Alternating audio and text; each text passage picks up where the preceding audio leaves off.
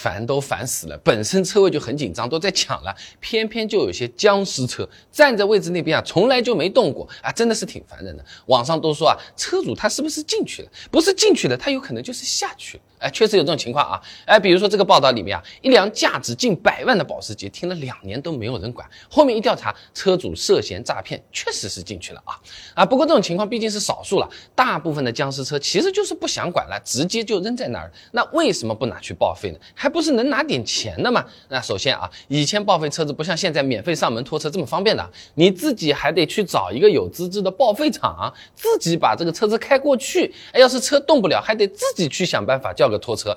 那后面这个车子拆检完了，还要自己拿着回收证明，自己跑到车管所，自己去办注销手续。哎，这个自己真的是有点多了啊。那相比起来，你随便找个犄角旮旯这么。哒哒一丢啊，确实是省事很多。前面好多个自己，对不对？而且呢，这个车子报废，即使是现在拿到的钱，真不算很多的。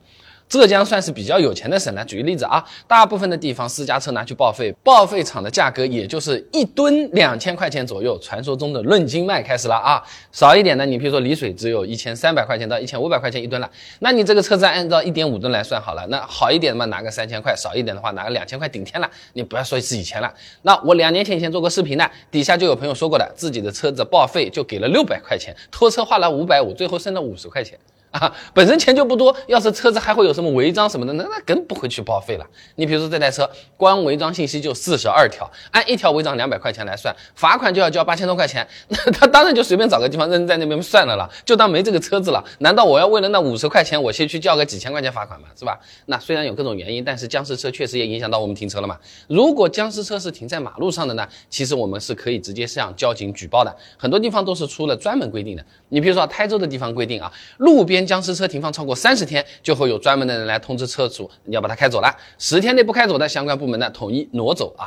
那我住的这个杭州呢，还有专门的线上举报渠道的，举报处置之后还能有奖励啊。那如果当地没有专门的线上举报渠道，也可以试着联系交警的官方账号，有的呢还是写在邮箱的，你照片发过去也是能举报的啊。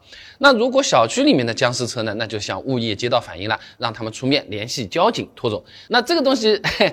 说不定呢，你这拖车来的时候啊，之前一直电话打不通的那个车主啊，他莫名其妙的就会冒出来的，也不一定的，说不好啊。